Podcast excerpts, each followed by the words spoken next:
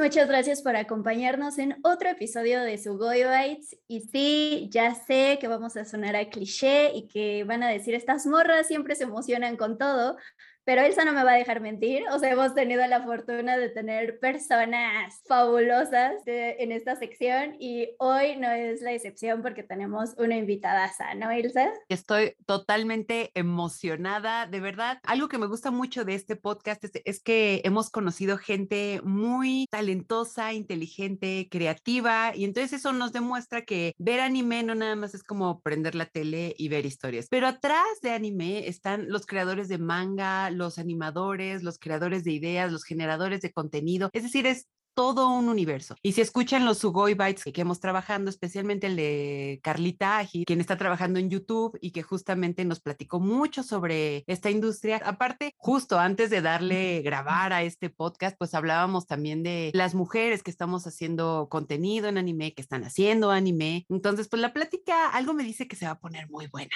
Entonces, el día de hoy, seguramente han escuchado de un anime que se llama Onyx Equinox y, ay, ¿no lo han escuchado? Bueno, pues entonces entonces hay un episodio en su podcast donde hablamos de Onyx Equinox. Está disponible en Crunchyroll. Ya seguramente han escuchado que a Abby y a mí nos gustó muchísimo, no solamente por la gran historia que hay, sino por todo lo cultural que es muy emocionante. Pero entonces, Amixes, el día de hoy tenemos a Sofía Alexander con nosotras. Un gran aplauso, por favor.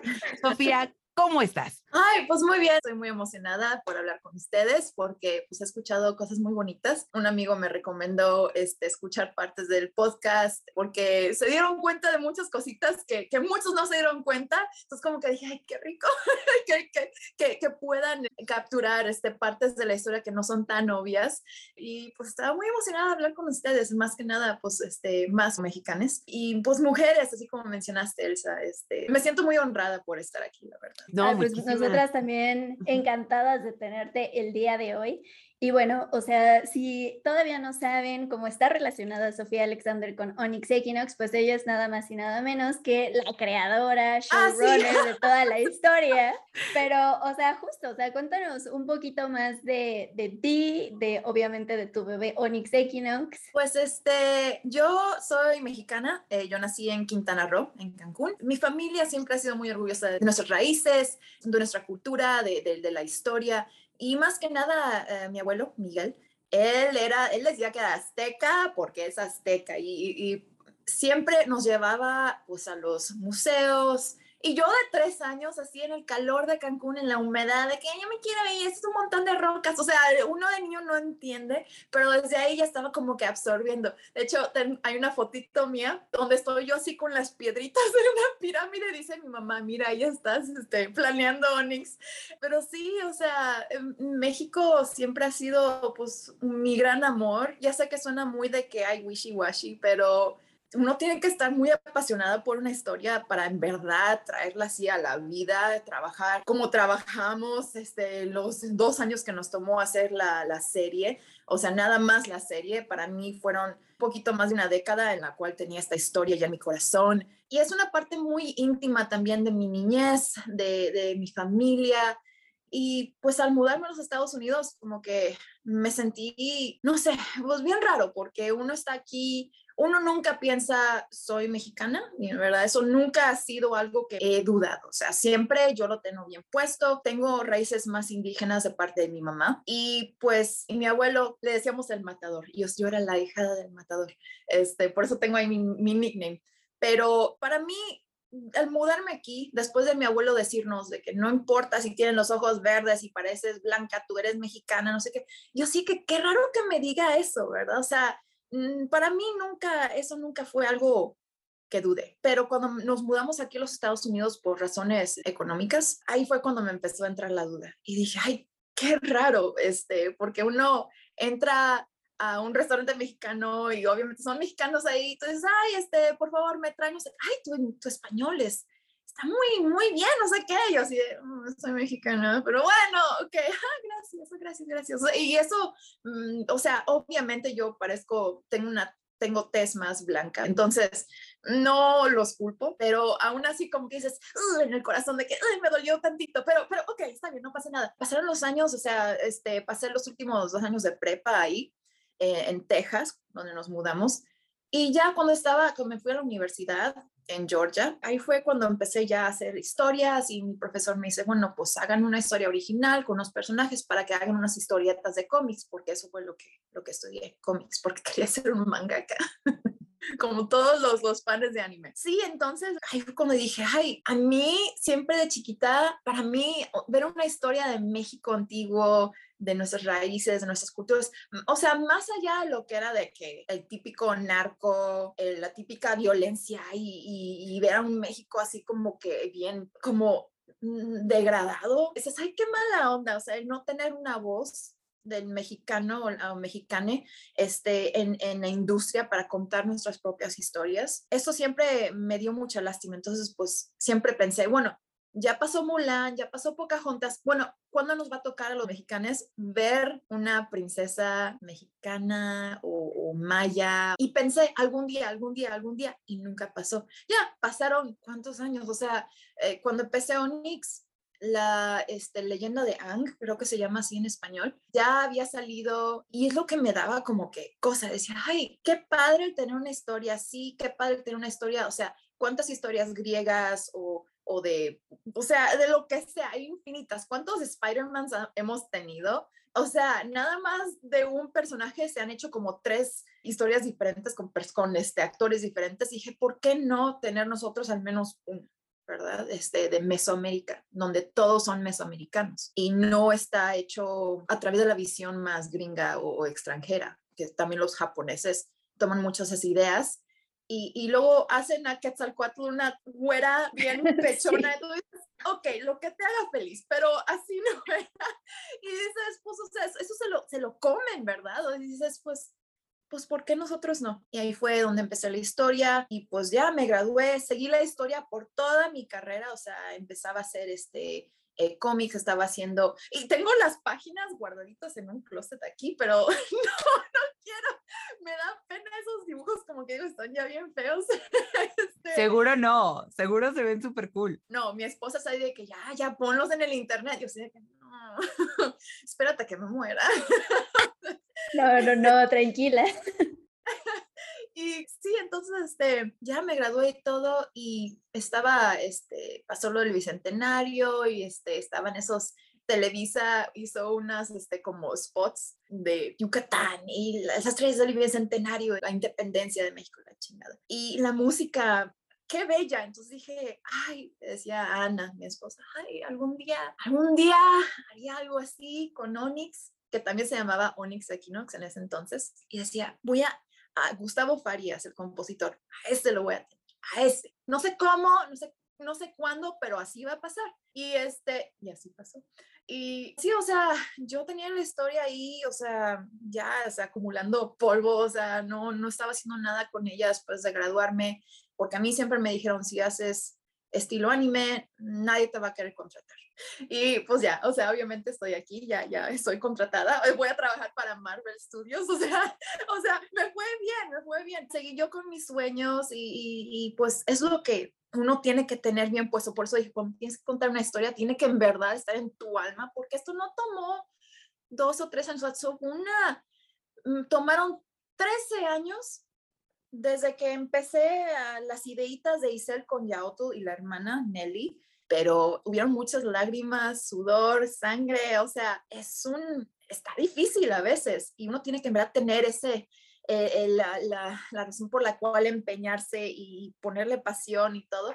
Y pues ya, o sea, ya empecé con mi carrera en, la, en el área de animación, que también me tomó mucho tiempo. O sea, me gradué en el 2011 y mi primer trabajo fue en el 2000, 15 o más o menos allá terminando el 2014, o sea, me tomó tiempo, pero valió la pena. Conocí a Marisa Balcus, le, enseñé la historia y pues de ahí ya. O sea, y tengo que dar crédito siempre a mi esposa Ana porque de repente dejé, dejé el sueño de hacer Onyx y este, cuando conocí a mi manager, porque quería ser directora, quería ser productora y entonces por, ese, por esa razón eh, tuve que tener un manager, porque esos, ellos te ayudan a avanzar tu carrera. Y pues me decían, cuando te pida si quieres hacer un pitch o no sé qué, enséñale Onyx. Y así de que no, no, a nadie le interesa, por eso no hay nada así. porque aquí a los, a los este, extranjeros no les interesa ver México mesoamericano, nada más les interesa ver Apocalipto, que lo cual, o sea, mm, sí, no, no, no. Este, yo sé que en la producción de Onyx no se les ocurra mencionar Apocalipto. No, no, no, no, no, no está mal. la regla número uno, no mencionar esa película. Bye. Frases están cañones, pero sí, no. tengo mis opiniones. Ya. Este, en fin, o sea, y me decían, no, Sofía, tienes que dale, dale, dale, porque desde que la conocí en 2009 ya era fan de Onyx, siempre, siempre, siempre.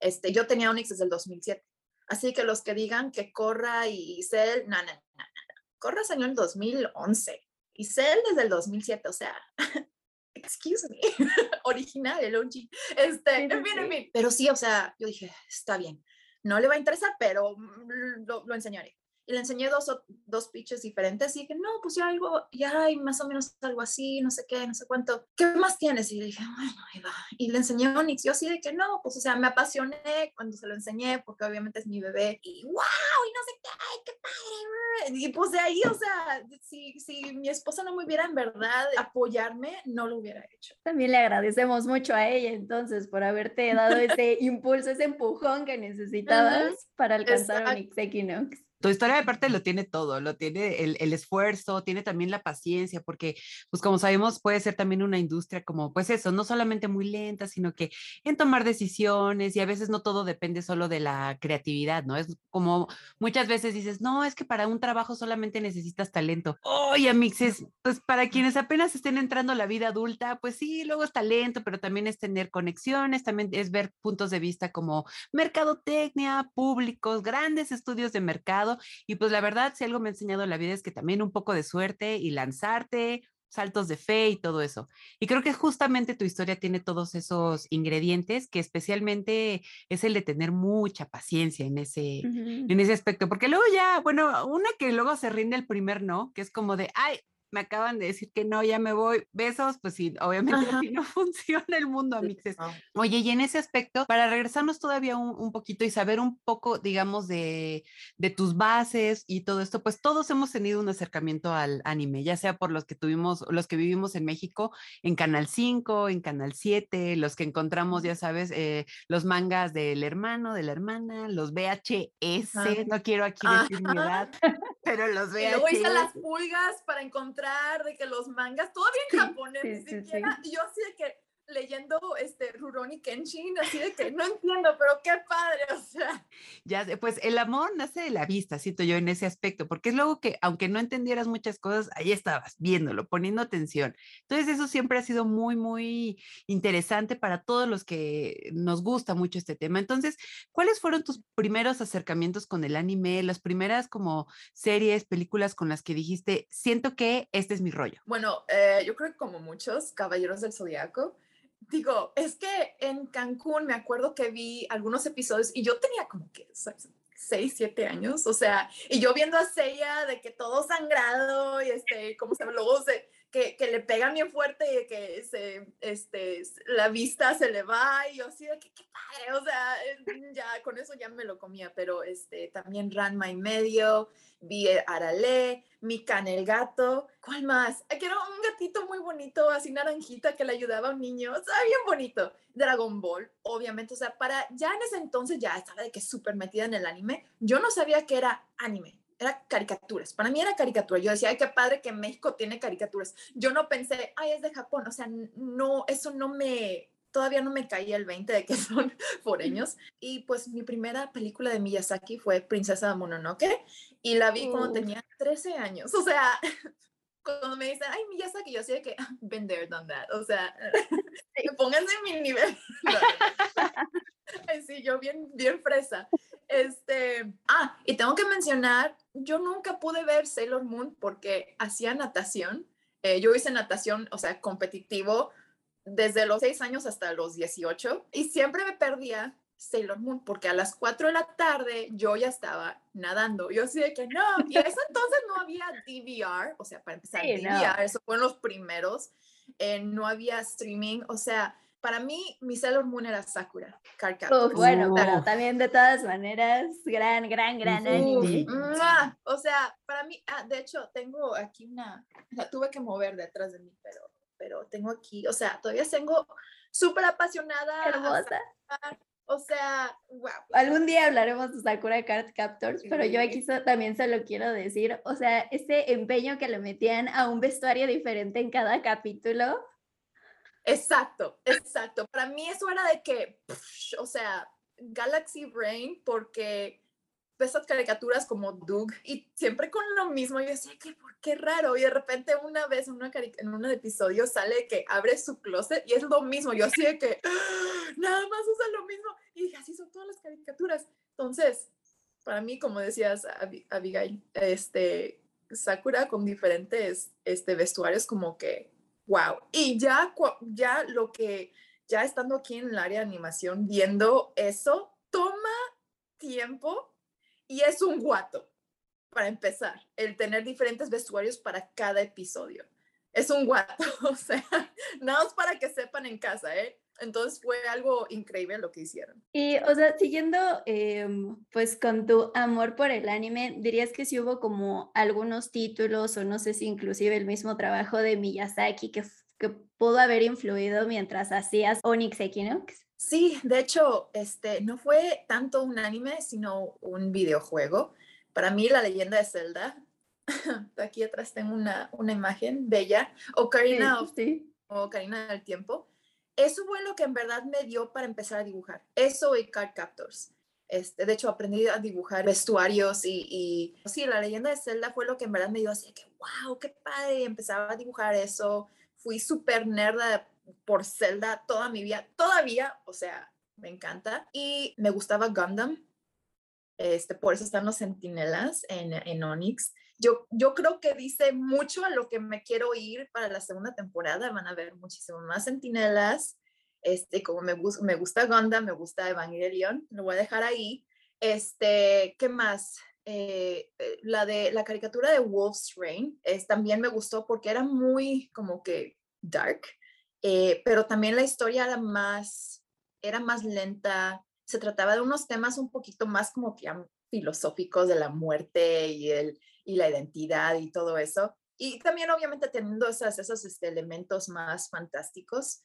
Em, ¿Qué más? Ah, la de este, Guardian of the Water Spirit, así se llama en inglés como Seirei no Moribito. Se trata, Balsa es una mujer, este, eh, guerrero, bien chingona y está protegiendo a un niño que es, este, que es un príncipe que tiene, este, un espíritu dentro de él y pues tienen que salvarlo. O sea, está bien padre y pues para mí ese tipo de relación de, de, un, de, un, personaje más como que duro, con un personaje un poquito más este, inocente, que le enseña a ser un poquito más eh, gentil a, esa, a ese otro personaje, como Piccolo y Gohan, también fue una inspiración muy grande para Isel y Yaotu, como ya han visto. Este, sí, o sea, este, y, y también ya cuando estaba yo haciendo Onyx con la tecnología Olmeca y todo, este, para ese entonces ya, estaba, ya iba a salir Breath of the Wild, eh, el, juego de Zelda. Cuando vi eso dije, no mames, o sea, qué padre, o sea, estamos aquí en el mismo wavelength, yo sé que qué chingón que haya algo así. Y, este, y dije, no, pues con más ganas tengo que, hacer la tecnología. Y pues con la ayuda de Mónica Robles, en Twitter, ella, su handle es Mona Robot. Ella tenía un estilo muy interesante donde dibujaba puros glifos, iconografía, perdón, no glifos, es otra cosa, específicamente inspirados de, del maya. Y le dije a Crunchyroll, dije, oye, si quieres que esta caricatura se vea más auténtica de lo que yo podría dar, porque obviamente yo no puedo dar todo, necesito otro otros mexicanos, necesito otros, este, otras personas con diferentes puntos de vista. Les dije, necesito a Mona. O sea, punto. Dije, si voy a pedir algo así de que lo pido, es el que traigamos a Mona. Y fue difícil porque cuesta mucho dinero el darle la visa de trabajo a, un, a, una persona por ella. Luego, aparte, traerlos. Entonces, cuando me piden las personas, porque no habían más personas indígenas o personas mexicanas o mexicanas, este, es un proceso muy difícil y luego aparte, todo lo hicimos en inglés, pues es una producción que la hicimos aquí en Estados Unidos. Entonces, sí, hubiera sido un sueño padrísimo el, tener a una, a una, persona indígena, no la voz de Isel, Onel y todo, pero aparte, eh, hablan inglés, lo escriben, lo entienden, porque todo va a ser en inglés, o sea, y, y, pueden tener el dinero para mudarse aquí a Los Ángeles, porque antes de COVID mm, la gente pensaba, no, no, no, no, no vamos a hacer nada así de que por Zoom. a distancia. Ajá, ahora ya han cambiado las cosas, pero es todo un proceso. Entonces, y, y, como Crunchyroll todavía es un estudio muy chiquito, o sea, no tiene el dinero de Disney que le pueden echar literal dos mil millones de dólares por episodio. No teníamos ese dinero. Nada, nada que ver. Entonces fue un proceso increíble el tipo de, de inspiración que también tomé. O sea, uno toma inspiración de todos lados y uno no se da cuenta. Y por eso mismo, cuando estaba yo siendo Onyx, me alejé de todo lo que era cómics ya mesoamericanos o, historias que alguien más está haciendo, porque me da miedo el agarrar inspiración accidentalmente de una historia que alguien ya tiene. La ventaja que yo tengo es que ya se está produciendo y no quiero quitarle esa voz o esa identidad a alguien más que lo está haciendo, porque tiene que haber más historias mexicanas, tiene que haber más historias indígenas y yo quiero alzar a otros mexicanos, a otros indígenas, diciendo, mira, a la gente sí le gusta esto, hagan sus historias. Por eso cuando, cuando anunciamos a Onyx, vi un comentario, porque luego me, me, metí ahí, una persona dijo algo como, no, pues ya valió mi sueño, ya alguien lo está haciendo, ya nadie, no voy a poder. Yo sí que no, no. y pues mi regla es, no me gusta tanto hablar con, con, los, con los fans porque me da pena responderle a uno y luego a otro no. Pero esto me dio tanta cosa que dije, le respondí, dije, no, para nada, o sea, esto te ayudaría a ti a hacer tu historia, porque si a Onyx le vaya bien, le vaya mal, le vaya más o menos, el tener una historia ya ahí le va a interesar a alguien y decir, ya alguien lo hizo, ¿cómo lo podríamos hacer mejor?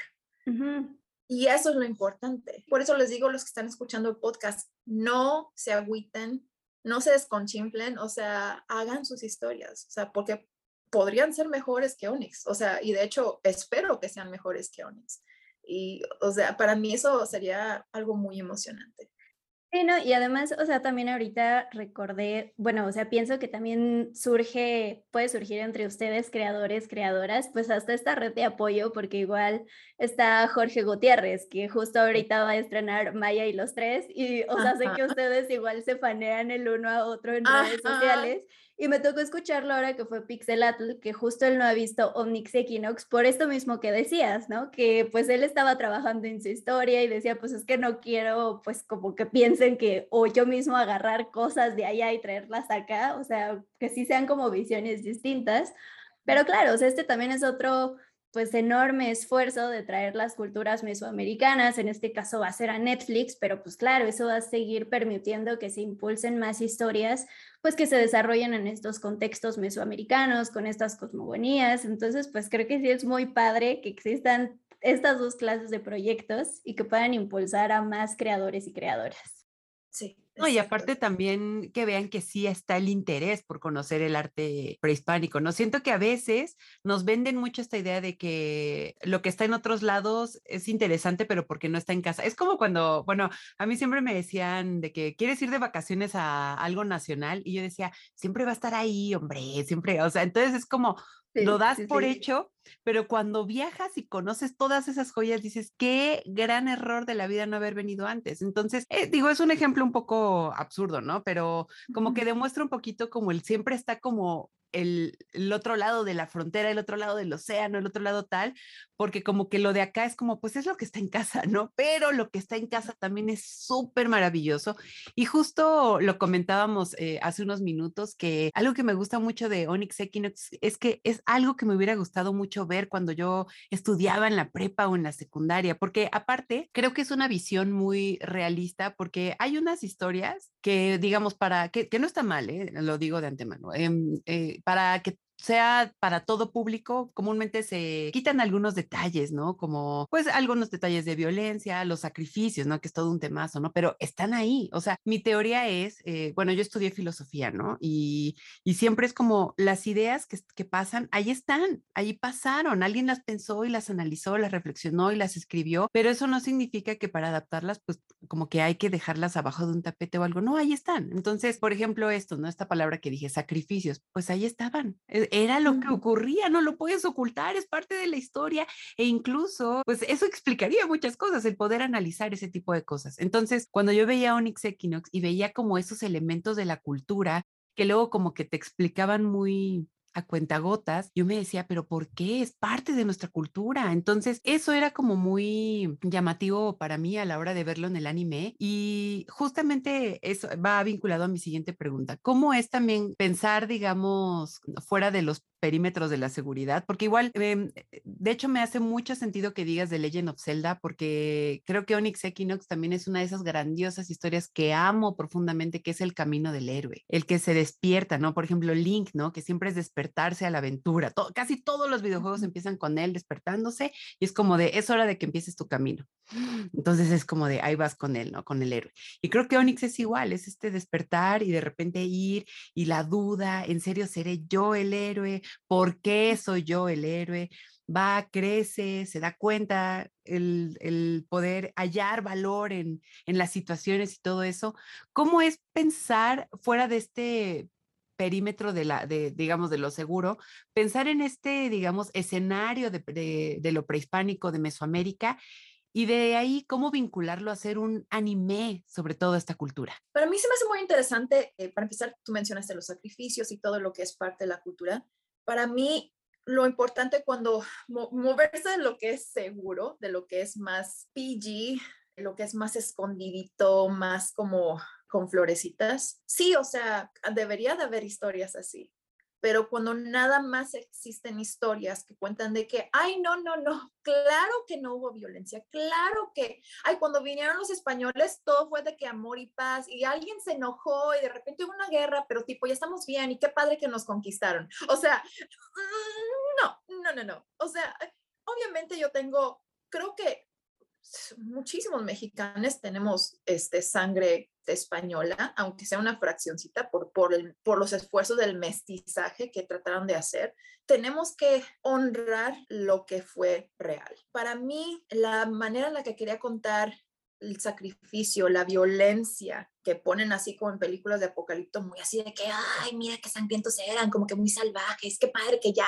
los ya los, ya los calmamos, ¿verdad? Nosotros los, los blanquitos, los europeos, ya los calmamos. Pero si tú pondrías a un indígena en ese entonces, decías, no, pues la transubstanciación del cuerpo y la sangre de Cristo, no sé qué, la persona pensaría, no, pues estás comiendo carne humana y bebiendo la sangre. O sea, ¿qué tan diferentes somos? Y no es pan y vino. Entonces, el que diga, no, pues es diferente porque es pan y vino. No, la transubstanciación del pan y el vino a la sangre y al cuerpo de Cristo. O sea, estamos iguales, o sea, y, si este resucitó, no, pues es un zombie. O sea, qué extraño ha de sonar para alguien que no está familiarizado con esta historia, con esta religión. Por eso cuando el sacerdote te le quita la vida a Nelly, que sí, yo lo hice un poquito ya más este, shocking y es unas cosas de las que me arrepiento, pero la manera en que el sacerdote presenta su sacrificio y toma su sangre y luego la quema para que el humo, como, la, como el incienso, eh, como, como, la, como quemaban a Abel, quemaba la, la, la oveja con el humo blanco para Dios. O sea, y el sacerdote, nosotros adrede pusimos que este sacrificio alabe, o sea, en inglés, porque no, no me aprendí el guion en español, made the sacrifice eh, we give in your honor, appease you and protect us. O sea, lo mismo y, fue muy católico para darle esa humanidad que le hemos quitado a los mesoamericanos. Entonces, para mí eso fue lo que lo hacía humano, lo hacía más seguro. Y con Isel, con mi, mi pobre chilletas, eh, yo sabía, eh, ah, y para empezar, este, como me gustaba mucho Link y la leyenda de Zelda, por eso mismo el usa verde Aparte que el, el, el, color también simboliza mucho, el, el verde el turquesa simboliza mucho lo espiritual, lo, lo, etéreo, lo que es dioses y el inframundo, el agua. Por eso los ojos los tiene de ese color. Así como se hace Super Saiyajin este, eh, Goku. Sí. Yo sabía que iba a estar muy difícil para que la gente lo quisiera, porque no es un héroe típico. Si fuera un anime y ser en el primer episodio se hubiera tratado de suicidar, pero llega ya, ya, ponte los pantalones, ¿qué? Yo hubiera dicho, y, para el final del episodio hubiera dicho, sí, tiene razón, yo voy a vengar a mi hermana, y, y ya.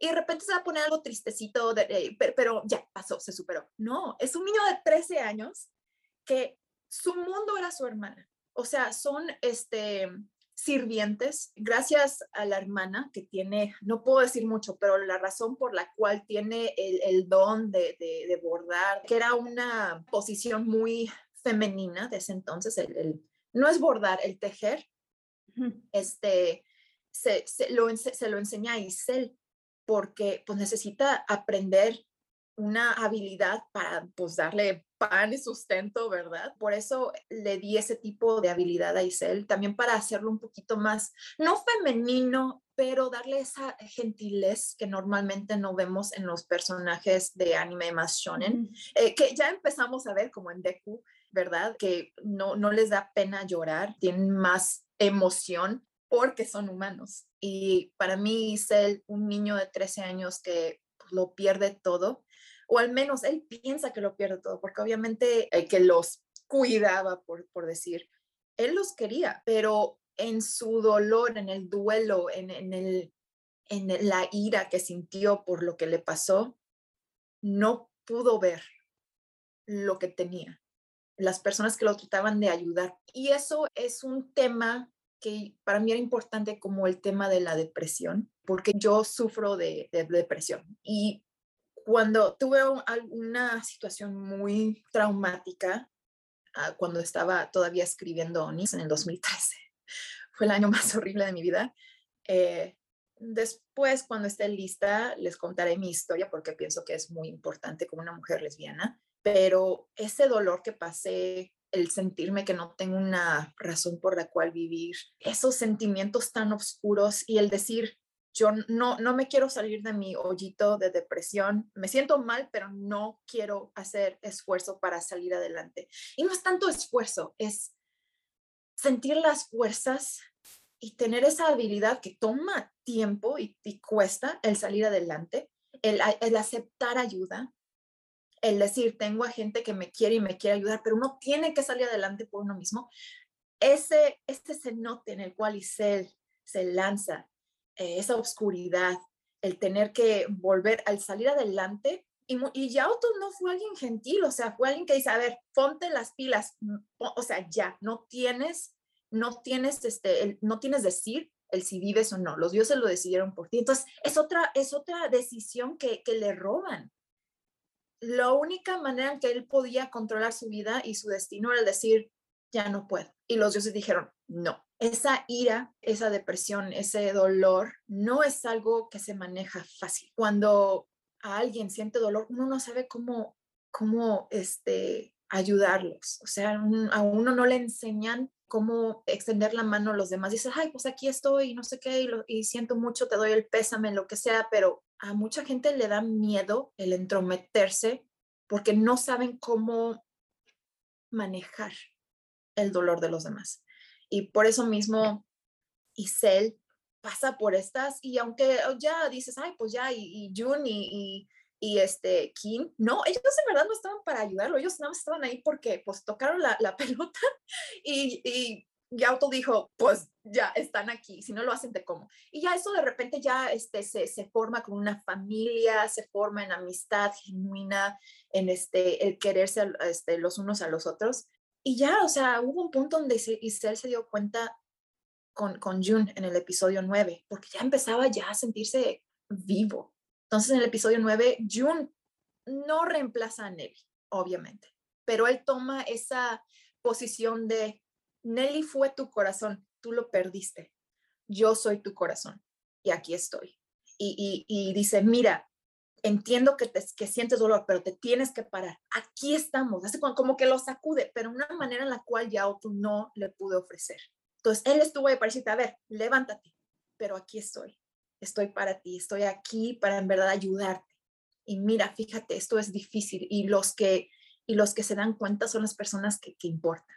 Entonces, de ahí en adelante, Isel se da cuenta y, y el episodio 9, el, el punto de ese episodio era en verdad enseñarle a Isel lo que está riesgo de pasarle a toda la humanidad. Porque desde entonces decía, no, se va a morir la gente y tú y tu decisión, pero él nunca lo vivió. Episodio 9 fue, mira, toda esta belleza que tienes alrededor de ti, esta bondad humana, el que en verdad te reciban por primera vez, el que no te, no te saquen por tus ojos o por lo que te ha pasado, te acogen y luego todo se destruye por ti. Y ahí fue cuando dijo, Yautl en el episodio es, esto es lo que va a pasarle a todos si yo no cierro las puertas. Dice, sí, y va a estar cañón, pero tú tienes que hacerlo. Y en vez de ponerse a llorar y, ay, no puedo, y pobre de mí, ahí fue cuando Isel dijo, ok, ya ahí voy. Ahí fue, en el episodio 9 fue cuando empezó a nacer, no, en el episodio 8 fue cuando empezó a ya nacer como el héroe tradicional que nos gusta ver, que nos da más que no nos incomoda, porque Isel como persona es como héroe que siente y llora y todo nos incomoda. Por lo mismo, no sabemos manejar el dolor de los demás. Y, y, pues nos puede también a, ay, ya, me da ansias, ya no puedo, ya, ya, que, que se cae. Pero ese no era el punto de Isel. El punto de Isel era el que sería alguien que, que lo ha perdido todo, que, que no, que siente que ya no puede. Es el héroe que yo quería ver, como una persona que ha pasado por unas que pensé que no hubiera podido salir adelante. Entonces, ya cuando le dice Quetzalcoatl, oye, yo puedo devolverte a tu hermana, yo soy un dios, puedo hacerlo todo. Y él dijo, no, Nelly me dio esa oportunidad a la vida, o sea, darle la vida a tu prójimo, los demás, otra vez, algo bien cristiano. Eh, y la hermana le dio ese, ese, ese regalo, la vida, y él finalmente se dio cuenta, no puedo desperdiciar este regalo, ella sabía que yo podía y me decía, sé, sé valiente, sé valiente, porque ella sabía que él podía ser valiente. Y cuando se da cuenta, tiene esos flashbacks de todas las, de la viejita que lo trató de ayudar, de, de, de June, de Kim, de Shanastu, y hasta Siamien, ¿verdad? Que también lo traiciona, pero pudo perdonarle por lo mismo, porque él también hubiera hecho lo mismo por su familia. Y le dice, no, no te voy a aceptar esta ayuda porque Nelly sigue viviendo en mi corazón ella está aquí, nunca se fue. Entonces, ahí en ese entonces Yaisel se volvió una persona completa. Entonces, por eso para mí es muy emocionante la idea de tener una segunda temporada porque ya ya se realizó como un héroe y ya vamos a darle con toda de que sí, va a ser el guerrero que hemos, que, hemos querido ver porque aunque Yauto le dio unas como que esa conexión que tuvieron cuando le dio parte de su vida, esas mm, flashes de memorias, por eso no pudo explicarlo bien, pero la razón por la cual pudo pelear con la espada y, la, y este, el escudo de él, que él le dio, fue por esas, ese tipo de memorias que tuvo Yaut, pero fueron bien breves, entonces pudo él tener ese tipo de memoria muscular para pelear pero oh, estoy bien emocionada por, por darle toda en verdad este, la, la facilidad de ser un guerrero, pero por él, no por Yao. Sí, no, y es que, o sea, la verdad, lo dijimos en nuestro episodio especial de Onyx Equinox, o sea, sí tiene muchísimos niveles, más allá de solo ser pues una historia del héroe con aventuras, con distintos tipos de personajes, con personalidades, porque justo esto, o sea, creo que también lo hablábamos en su momento de que sí toca temas adultos como puede ser la violencia o estas escenas que hay de sexualidad eh, pero, o sea, creo que también es demasiado adulto hablar justo de toda esta etapa de duelo, ¿no? Porque también vemos etapas en Isel y pues creo que eso también es algo que hay mucho en Occidente y que creo que se lo tenemos que agradecer más bien al anime, que de este lado vemos que, ay, es que las historias animadas son solo para niños. Y es como de Amix, ¿no? O sea, ve todo lo que están haciendo los japoneses y Asia en general para contar toda clase de historias de distintos géneros y pues también ver además, pues justo esta historia que pues nos puede representar en distintos niveles, ¿no? Digo, la más obvia para nosotros mexicanos, pues claro, es vernos ahí personajes de tez morena, ver toda nuestra cultura y cosmogonía, pero claro, o sea, todos también hemos vivido un duelo, obviamente quizás no tan eh, perderlo todo como lo hizo Isel. Habrá personas que sí, pero pues también es sentir esa representación de decir, güey, no, o sea, me pasó algo fatal y no puedo salir de un día para otro. No pueden esperar que en una semana o menos ya me sienta feliz con toda la energía de seguir adelante, sino que si es todo un proceso y aunque el mundo entero me esté apoyando, pues yo me puedo sentir sola como persona, ¿no? Entonces, eso también me, bueno, nos encantó muchísimo, la verdad. Ay, pues qué padre que les gustó eso, porque a mí sí me daba, sí me daba cosita el, el, también tratar a un niño así, pero pues la vida real pues no protege a los, a los niños, o sea, muchos niños pasan por unas bien duras, entonces gracias al, al, anime, como dijiste, hay personajes más jóvenes que la pasan por todo o, o protagonistas que representan este otro tipo de personas de, de, temas más fuertes y por eso, como dijiste, Abigail, que este es, un, es una historia más adulta. Y por ejemplo, o sea, no sé si tú pensaste en presentar Onyx Equinox con diferentes estudios, pero no sé si, por ejemplo, fue justo más fácil desarrollar este tipo de temas con Crunchyroll, pues justo por el tipo de contenidos que tienen o en realidad también fue como de un, ah, bueno, hazlo. Netflix en ese entonces estaba apenas con Castlevania. Disney obviamente me hubiera dicho de que ni me hubieran dado... No hay manera, no hay manera. Sí. Nada, Cartoon, Cartoon Network, Nickelodeon, dije, no, yo quiero contar esta historia como, como lo que fue. Crunchyroll y Frederator, que hicieron este Bravest Warriors, Beyond Puppy Cat, les interesó. Entonces estaban los dos así de que yo, yo, yo sé que ay, sí, pelense por mí, ay, qué bonito. el eh, sueño, el sueño. Ajá, ajá. Sí, sí. Y me decía mi manager, ¿por qué no hacemos el pitch a Netflix? En ese entonces me daba miedo irme con Netflix porque hay mucho contenido. A mí me daba mucha cosa y mucho miedo el yo, una creadora nueva que nadie sabe ni quién soy, no soy Jorge Gutiérrez, o sea, no soy una persona ya establecida como creadora. Dije, se va, Onyx se va a ahogar en todo este contenido. Entonces dije, no, no quiero. Y pues Crunchyroll nunca me, me cuestionó el decir, no, pues va a haber temas de depresión, de sexualidad, de, de suicidio, de... Este, me decían, no, pues es el tipo de historia que se ve mucho en el anime, este, y, pienso que los, los este, fans de anime, los, los, las personas que suscriben a Crunchyroll, o sea, están ya más expuestos a este tipo más de historias dark.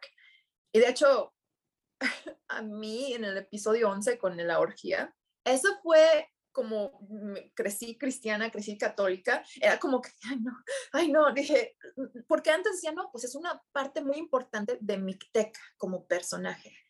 Y la razón es porque ella nació humana, pero mi clan la hizo Dios. Ella nunca, eh, nunca supo en verdad lo que es ser humano, porque creció en el inframundo, hasta que finalmente se expone a los humanos, a, sus ritos de, de, funeral. Y ahí fue cuando se dio cuenta, nadie está cuidando de sus huesos, nadie está viendo lo que están haciendo. O sea, yo quiero volverme la que cuida de sus huesos, la que cuida de la humanidad. Yo fui humana, quiero cuidar de ellos.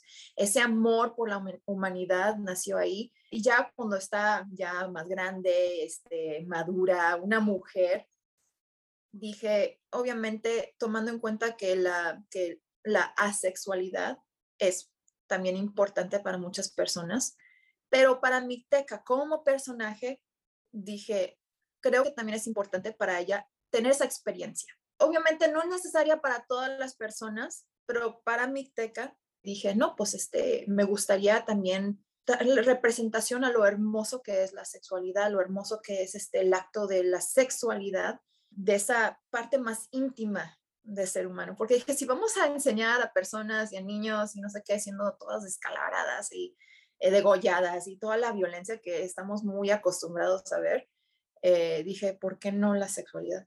es algo muy bello, muy natural. Y no se sabe mucho de la opinión para la homosexualidad, ni mucho menos, pero eh, en nuestra investigación de cuando estábamos desarrollando, hay muchos papeles que dicen, sí, estuvo bien y otras, no, estuvo mal. Y muchos los que decían de que no, Fuchicaca eran los, los, los frailes, los católicos. Dije, hmm, hmm, aquí hay algo muy, muy eh, obvio, obvio. Dije, pues, ¿sabes qué? La homosexualidad, la bisexualidad, la asexualidad, este, lo más gender fluid ha existido. Las personas han existido porque somos, somos diferentes, ¿verdad? Y eso es la belleza de del ser humano. Y dije, me vale, aunque me digan, no, pues no existía, no sé qué, no, me, me, me vale. Esta es mi historia, me lo voy a hacer como yo quiero.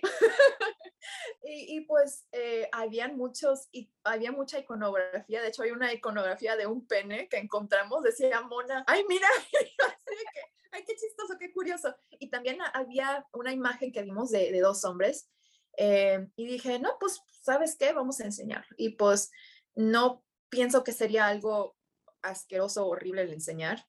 Y también con Yautu, que este, representación bisexual, ¿verdad? Porque muchas, muchas personas dicen, no, sí. Entonces, cuando tuve esa experiencia, este, pensé, su expresión como persona llegó a pasar. Entonces, cuando ya estábamos haciendo los storyboards para esto, le encargué uno de mis, este, uno de mis directores, dijo, no, yo lo quiero hacer. Y yo así de que, ay, o sea, no, no, se lanzó así. Lo, yo de que, bueno, pero asegúrate que sea algo muy artístico. Esto no es un hentai. Esto no es así la pornografía. Me interesa hacerlo más artístico. Sí, sí, sí, sí. No. eh, eh, bueno, dije, bueno, yo lo hago. Me esta es la, la secuencia más difícil que he hecho en toda mi vida. Y de hecho, uno, una, este, una ocasión me dije, ¿sabes qué? No puedo, mejor no lo hacemos. Me, me dijo la, la, mera, mera sabor ranchera del estudio, no, pues, ¿por qué? No, pues, es que me da, me da cosa, me da pena. Y dice, pero es importante para el personaje, ¿no? Dije, sí, entonces, ¿por qué? ¿Por qué no? Dije, bueno. Entonces me tomó como tres semanas el hacer eso. Nada más ese, ese momento de como cinco segundos me tomó como tres semanas porque ¿cómo enseño la belleza de eso y luego, pero sin hacerlo todo así como que raunchy, ¿verdad? Este, sí. Ajá, y este, pues ya, o sea, yo pienso que salió bien. Yo pienso que salió bien. Sí. Yo creo que fue muy atinado, la verdad. Es que justo en el programa, antes de hacer el programa de Onyx Equinox, súper, como dices, me puse a leer porque creo que uno de los errores, hablando de educación, Secretaría de la Educación Pública, puedes escuchar esto, pero uno de los grandes errores en los programas educativos es que te enseñan historia de una manera como muy...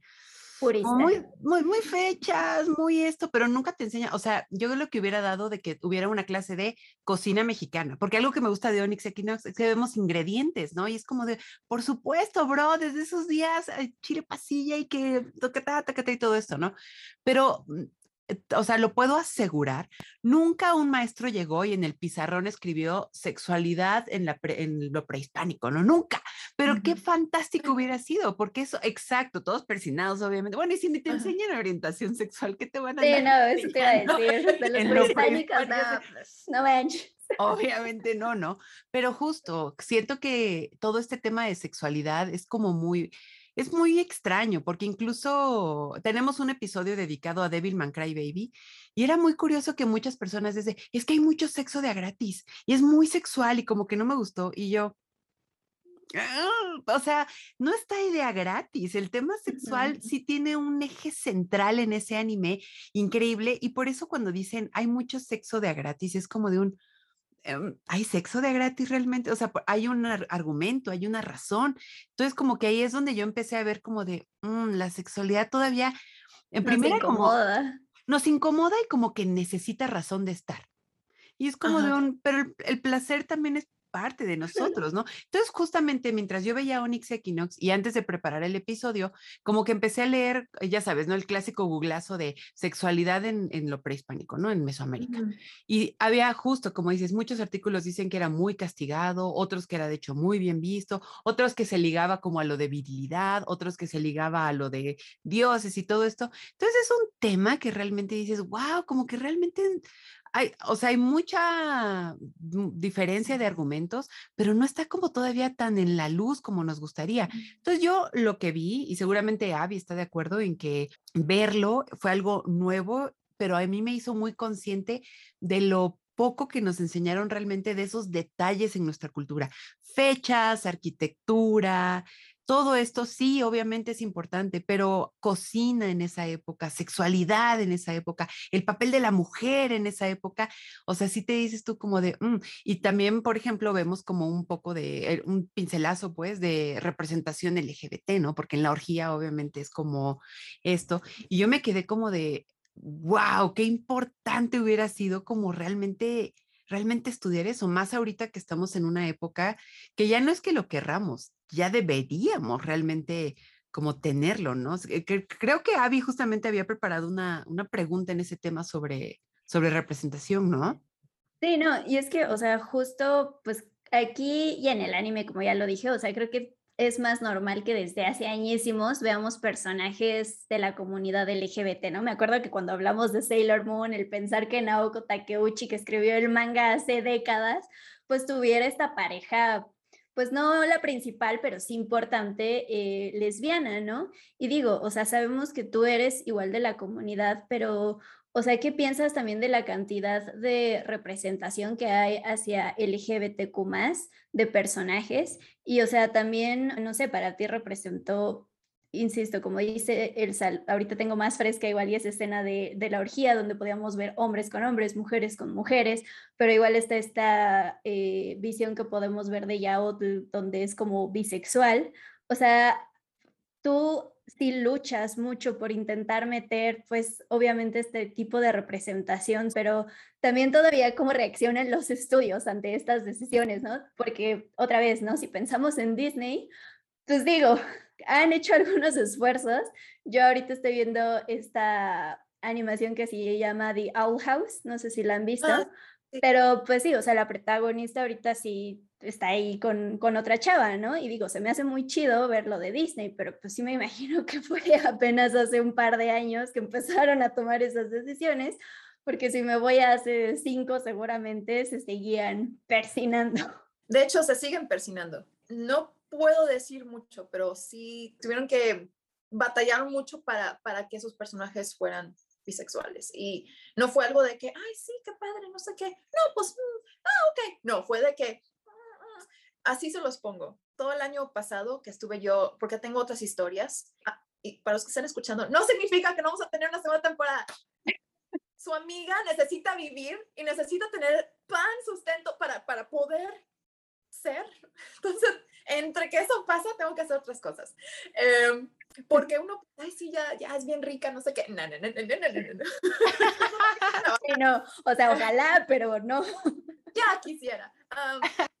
este, sí, todavía es fecha donde 13 de las juntas que tuve, 10 de ellas, cuando les dije, no, pues tengo una historia, pero, ¿qué es lo que ustedes piensan de la sexualidad LGBT? Y me dijeron, ay, no, está bien, no sé qué, pero em, bueno, somos una compañía de familia. Y así de, ok, ¿está bien? Eh, ah, ah, me estás diciendo que no, pero ¿por qué?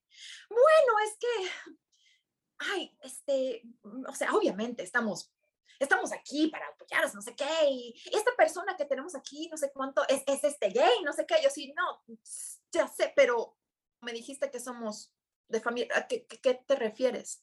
O sea, me sacó de onda y me lo han dicho muchas veces, bueno, es que este es, este, ay, sí, pero, o sea, como que se pusieron todos nerviosos porque se dan cuenta que, que es homofobia. Yo no estoy contenta con la cantidad de la representación LGBT. No estoy contenta. La primera vez que yo vi una caricatura donde tienen más representación, ya más así de que en tu cara, fue este, en Steven Universe. ¿Y eso qué? O sea, pero también dicen, bueno, son piedras. Ah, ok, bueno, está bien. Si así, se las, si así tuvieron que hacerlo, qué padre. Pero también sé que Rebecca Sugar tuvo que en verdad ponerse así de que es que es importante y no sé qué. Y, sí, o sea, también, o sea, hubo mucho empujón de, de partes de, de ejecutivos que nomás no. Y de hecho, muchas veces dicen, bueno, es que a Rusia y a China no les gusta. Ok. Pero porque China es un, es una, es una... un este mercado importante, ¿no? Sí, entonces, este, está difícil cuando te, te lanzan esas razones. porque sí, te dirán, Ay, sí, sí, apoyo y todo, te, te ponen la, la, la, banderita ahí, este, allá en Disneyland y todo eso, pero cuando viene a la verdad hacer el dinero, no tienes nada. Por eso mismo me gustó mucho que Crunchyroll me diera esa oportunidad. Y de hecho, yo nunca pensé que, ay, sí, voy a hacer nada más historias LBGT. Pero ¿sabes qué? Sí, o sea, no por tanto de que tengo una agenda, sino porque es el ser humano. No hay agenda, es el ser humano. Yo he dicho antes que es más forzado cuando en vez de ser, ay, están forzando la representación de mujeres fuertes y el LGBT, no. Está forzado el no representar a personas distintas. Eso es lo que está forzado.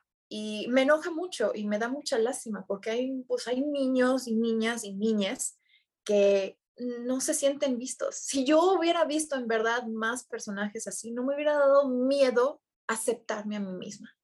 Porque toda mi vida era fuchicaca, te vas al infierno, qué asco, está, son porquerías, pero ¿en qué estás pensando? O sea, ¿qué, qué, ¿qué, es lo que tú te estás metiendo en la cabeza? Si tú piensas en una persona LBGT y nada más te imaginas el sexo, o sea, ok, eso dice más de ti que de mí porque yo no me puedo pensar lo que hacen otras personas. O sea, yo, o sea, yo amo a mi esposa.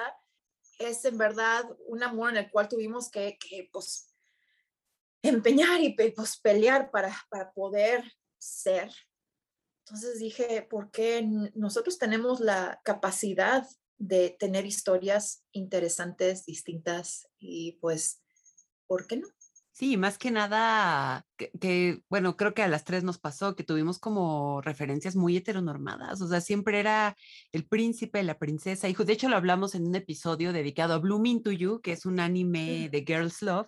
Justo una de las protagonistas es como que le hace cortocircuito que le empiece a gustar una mujer, pero es como de, no debería hacerte cortocircuito, o sea, ah. amor, amor es, ¿no? Entonces, en ese aspecto creo que es muy, inspirador que ahora lo tiene. Creo, de hecho, una amiga me dijo, es hasta de envidia que las nuevas generaciones tengan algo así. Entonces, por completo, es como, claro, tenemos estas nuevas historias más abiertas, pero como dices, ya es hasta forzado que otra vez estemos viendo esas mismas historias cuando estamos viendo que las personas tenemos un abanico de posibilidades en el amor, en el sexo, en la manera en que nos relacionamos, la manera en que amamos también, porque justo en ese programa es que lo tenemos muy fresco, pero Avi decía, pues no todo es primer amor y el chispazo y que el pop, o sea, también es como darte cuenta que te gusta alguien, responsabilidad afectiva, sentarte, como analizar de a ver qué está ocurriendo. Entonces creo que es algo muy loable lo que animadores y creadores de, de, de estas nuevas historias están haciendo. ¿Tú crees que estamos como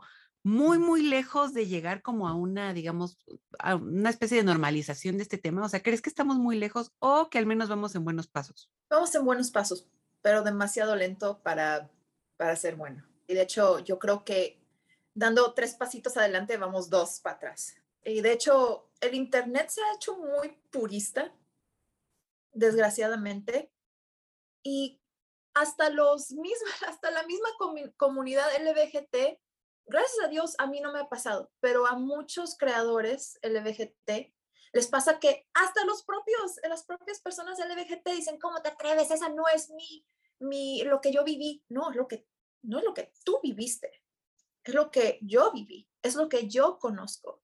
Es, es bien injusto cómo nos tratamos. Ni siquiera nos damos la oportunidad para decir algo. Y es lo que también me daba miedo. Pero ¿sabes qué? Alguien tiene que hacerlo alguien lo hará mejor.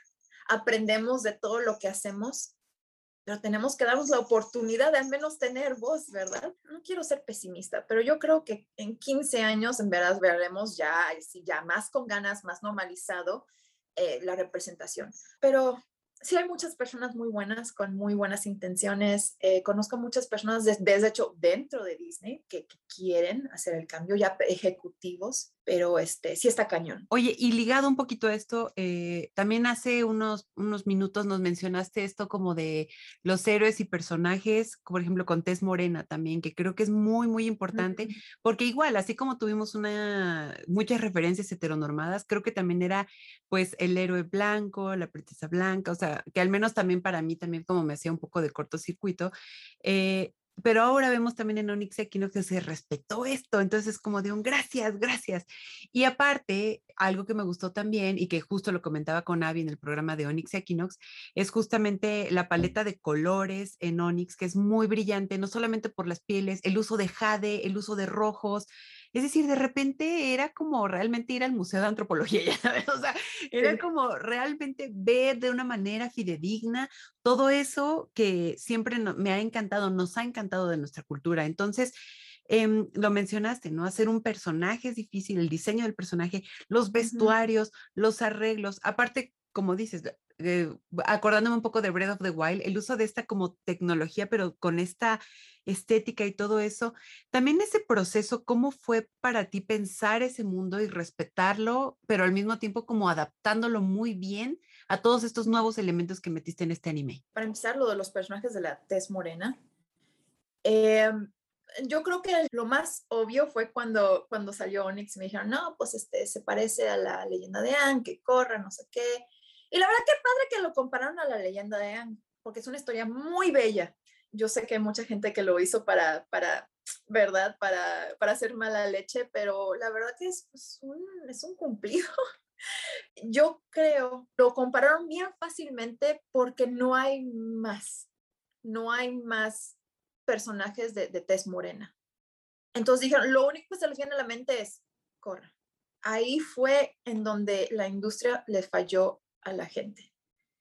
Necesitamos más personajes de tez morena y la estamos viendo en la, en la caricatura de, también de Amphibia, de Owl House.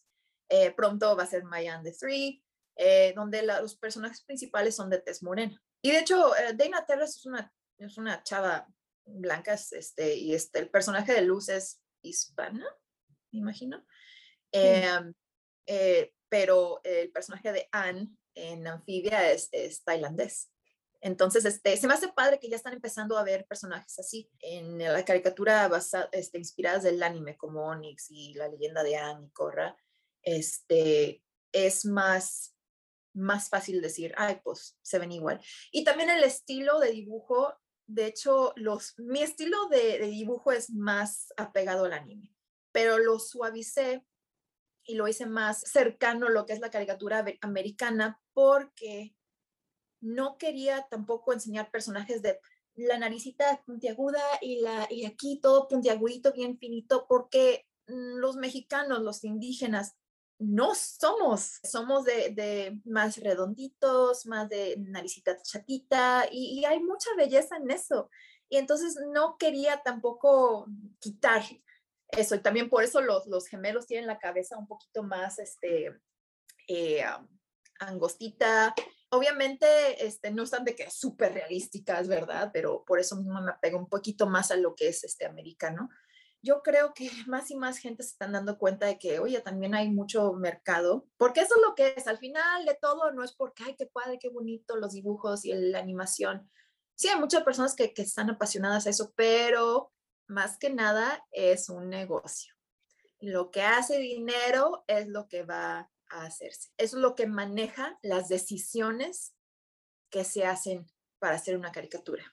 La tez del personaje, su sexualidad, este, qué tan americanizados lo podemos hacer. De hecho, en Crunchyroll no me dijeron que lo americanice, pero me dijeron que lo haga más global. Como una persona en Rusia o en, en Tailandia eh, podría decir, ah, lo entiendo. Y para mí fue no tanto de que, ay, lo mesoamericano, ¿cómo se los explico? No hay tiempo para explicarles una cultura completamente nueva para ellos porque no hay otras, ¿verdad? Onyx es una de las primeras, o sea, eh, obviamente hay cómics y todo eso, pero caricatura ya anime así, no hay. Para mí lo global fue lo humano, las, vivencias de Isel y, sus amigos. Em, y ya, o sea, Isel, este, ya o o sea, los personajes mismos te explican lo que es importante. Lo demás, yo creo que muchas personas se les va a emocionar y decir, quiero saber más y a ver, meterme, qué era esto, qué simbolizaba esto, por qué Isel sea, le, importó lo, lo, rojo de las, de las alas de Shanastaku y qué significa el color de la sangre y no sé qué. O sea, eso es lo que se me hace muy emocionante, así como yo también en el anime decía, ¿qué es el, los Shinsengumi? Y luego me metí este, la era Edo y la Meiji lo que pasó en, Y normalmente yo no me hubiera metido si no fuera por el anime. Y, yo creo que eso también es algo, pues, importante. Y ser fan es responsable, ¿eh? ser fan es adentrarte. Sí, sí, sí, sí, no. Y la verdad es que creo que Onyx Equinox sí logró tener esta gran base de fans porque o sea, ya ha habido como varios eventos, al menos en Twitter, donde se organizan para justo exigir una segunda temporada. Recuerdo que también hubo hasta para incluir más opciones de subtitulaje. Pero, o sea, justo hablando de, porque lo hemos mencionado mucho en este capítulo, y perdónanos, Sofía, pero es una pregunta obligada. O sea, ¿dónde vamos con esto de la segunda temporada? O sea, ya sé, ya sé que seguro no puedes decirnos mucho, pero, o sea, de verdad que tenemos que hacer, o sea, seguirla pidiendo, seguirlo gritando a los cuatro vientos, ¿qué sucede con, con la historia? Porque, o sea, estamos muy picados. Sí, aparte se quedó en un cliffhanger que es como de... Sí, sí. Para empezar, sigan pidiendo la, la, segunda temporada. Esto toma tiempo y más que nada nos pasó que justamente este Crunchyroll fue adquirida por Sony y eso sí mucho tiempo entre que legaliza y no sé qué, y qué va a ser los, los derechos, de cómo se va a dividir, si Crunchyroll como estudio va a seguir haciendo producciones, si van a, a, pegarse más a Netflix, qué es lo que va a pasar. Y se están, o sea, va a tomar tiempo, pero hasta que, hasta el día que yo diga que no va a haber Onyx, hay posibilidad de ser. So, eh, ya dicho eso. Ahí nos vas a em, tener, ahí nos vas a tener pidiendo. Sí, sí, sí. este, bueno, pues vamos a ir a Tenochtitlan. Eh, lo cual, eh, yo sé que se ha hecho, muchas historias mesoamericanas están basadas ahí y todo, pero yo creo que también es algo que muchos ya conocen y dicen, ya sé qué es lo que la pirámide del sol, no sé qué, ya, ahí están más, porque decir, no, pues irnos a Veracruz con los totonacas, mucha gente ni sabía que eran los totonacas o los zapotecas, pude yo decir, ah, pues son mayas y aztecas. No, o sea, quería yo también enseñar, o sea, más de la, de la riqueza cultural de México. Y hay muchísimas más, pero obviamente en 12 episodios, de hecho ya atascamos demasiada información, pero sí, Tenochtitlan, vamos a introducir a personajes nuevos, a, a villanos nuevos. Les voy a decir que Isel se va a hacer el guardaespaldas de el emperador, el Tlatoani, que nosotros no voy a decir que nos dimos cuenta de que es malo, porque yo, a mí me interesa hacer un, un personaje malo no, no significa que es malo, o sea, que es malo. Tienen sus razones, son el héroe de sus propias historias. Entonces, este, cuando ven a Tezcatlipoca, que es un personaje muy complejo, nada más decir ya tenemos que hablar del niño y está todo sangriento. O sea, espérenme, espérenme, porque no todo es lo que parece. Vamos a ver relaciones de los, entre los personajes mismos cambiar, madurar, este, mm, va a haber este, un romance, porque en la, primera temporada ni siquiera hay tiempo para el romance.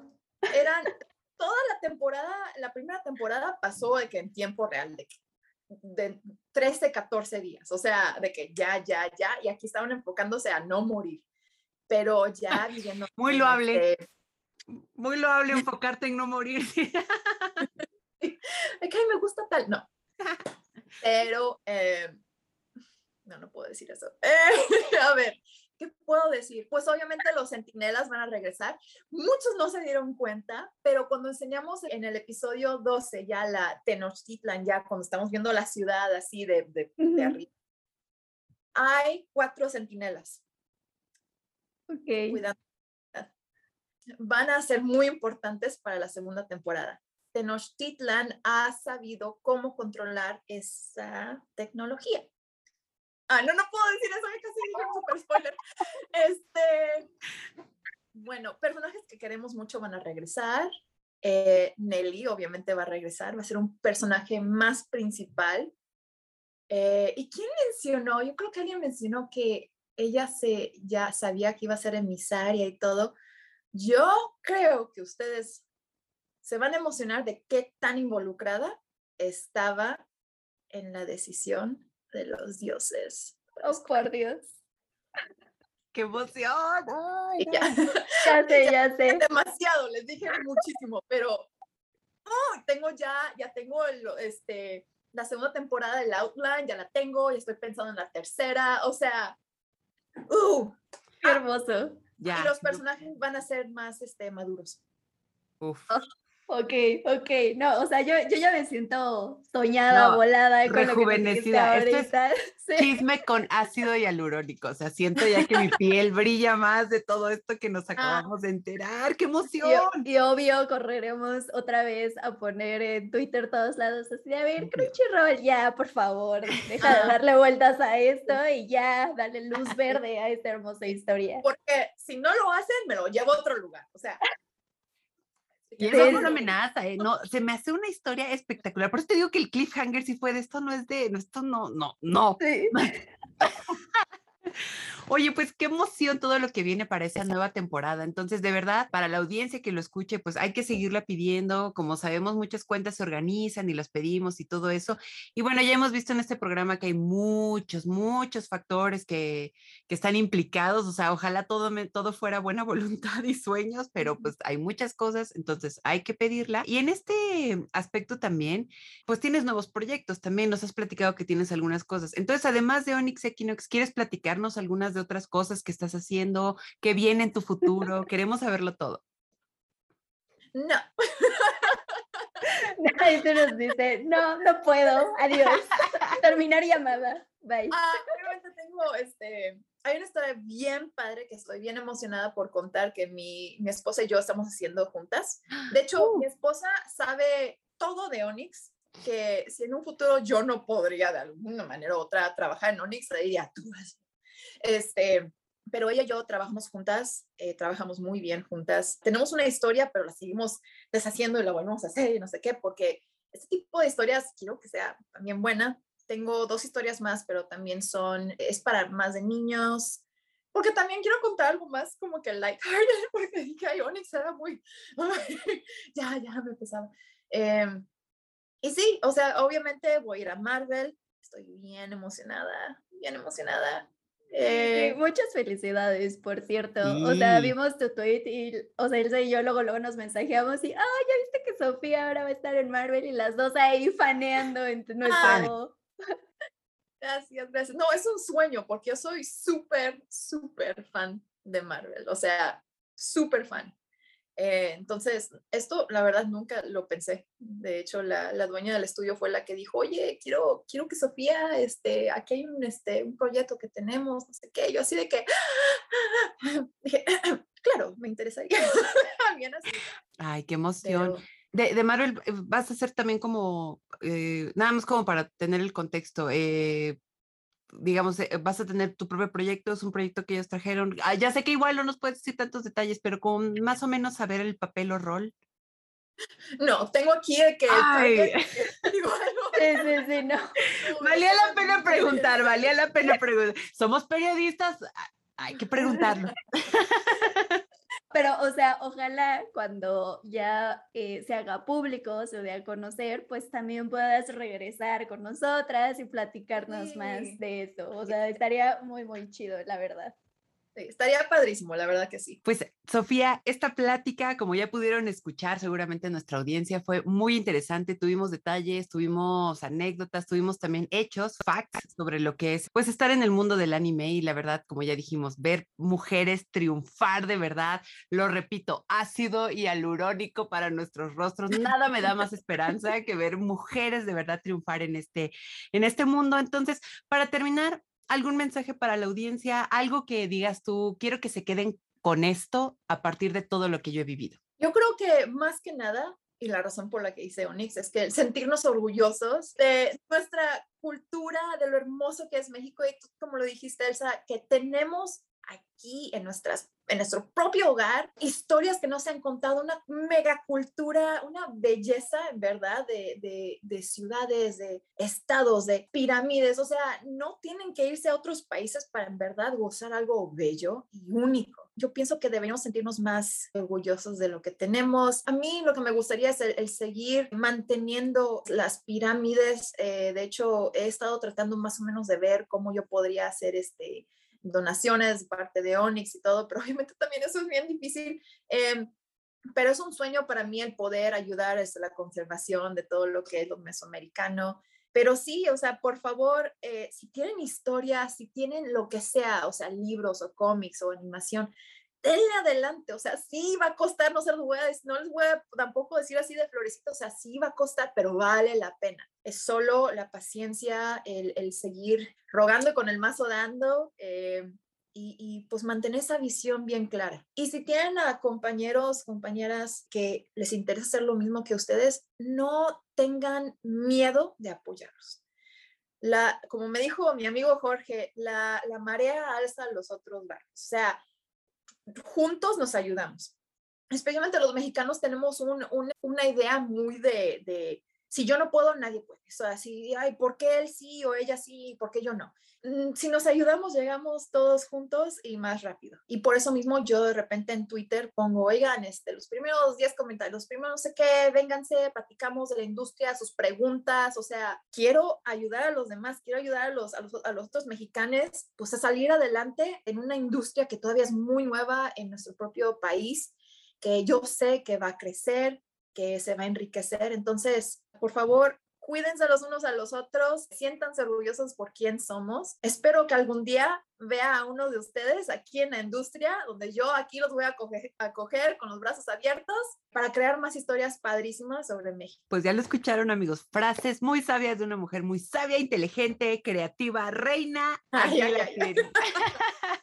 pues nada, Sofía, muchísimas gracias por esta entrevista, gracias a nuestra audiencia por escucharlo, ya saben, síganos en nuestras redes sociales, dejen comentarios en YouTube nos vemos en el siguiente episodio de Sugoicast y de Sugoi Bites.